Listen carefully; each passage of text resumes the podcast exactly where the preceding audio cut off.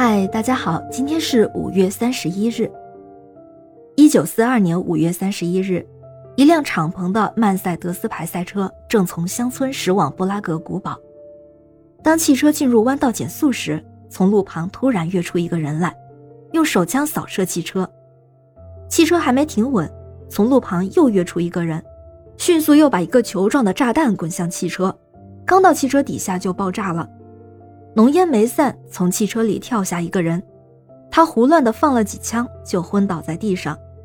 这个人就是德国法西斯盖世太保头子、杀人恶魔海德里希。由于被击中要害，没几天就结束了他那恶贯满盈的一生。海德里希大概是德国最具神秘色彩的人物之一了。虽然他1936年就开始总揽纳粹德国的秘密警察和刑事警察。掌握令人生畏的国家机器，后来几乎成为元首继承人。但他死的时候，很多德国人还是头一次听说他的名字。海德里希拥有一副典型的日耳曼人外表，一双碧蓝的大眼睛，宽阔的肩膀，修长的身材，白皙的皮肤，金色的头发，各部分都配合得相得益彰，可谓是上帝的宠儿。就从外表和他的才能来看。海德里希甚至可以称得上是一个完美的人，他有绝伦的音乐天赋和细腻的情感，演奏小提琴时能催人泪下。他还是一名出色的运动员，田径十项全能，成绩优异，精通滑雪、游泳、帆船、飞行、骑术、越野、击剑，既是神枪手又是神箭手，曾经跑步横穿德国，并已是现代五项运动选手。后来，他还担任了党卫队全国领袖的体育运动总监，所以海德里希就是纳粹种族理念里那种最理想的楷模。有人曾经说过，当纳粹照镜子的时候，看到的就是海德里希的模样。但是这又如何呢？海德里希行事极其残酷，所以也有金发的野兽、铁石心肠的人、纳粹的斩首官、死亡的追随者、纳粹魔王。第三帝国的黑王子等许多恐怖的称号。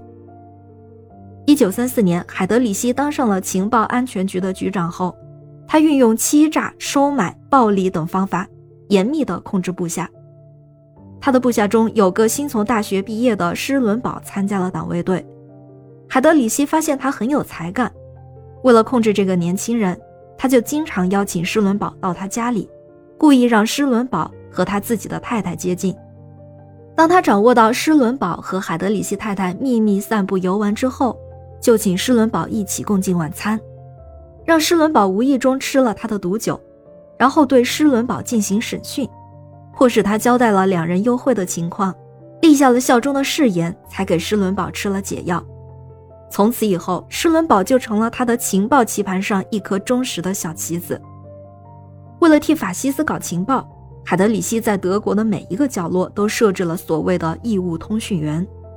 他租赁了一间大房子，名义上是由普通商人经办的小猫沙龙，作为在德国首都外交官的社交场所，暗地里却由技术专家在沙龙里筑起一道夹墙，内装秘密录音设备，可以录下整个沙龙每间房里所说的每一句话。从这里，他获得很多令人惊异的外交情报。海德里希还是个杀人狂，纳粹德国的排犹运动就是他组织的，法国的砸玻璃窗的一周，还有希特勒的对犹太人的最后解决，都是他指示犯下的罪行。但是这个杀人魔王最后也落了个被自杀的下场。希特勒特别看重海德里希，海德里希被刺身亡后，他亲自主持了他的丧礼，称呼他为拥有钢铁之心的男人。并且追授海德里希德意志勋章。希特勒为了替海德里希报仇，下令屠杀捷克利迪策村一百四十名包括婴儿在内的所有人。国际儿童节也是由此而来。再聪明漂亮的恶魔，终究也还是恶魔，他们始终都会受到宣判和惩处。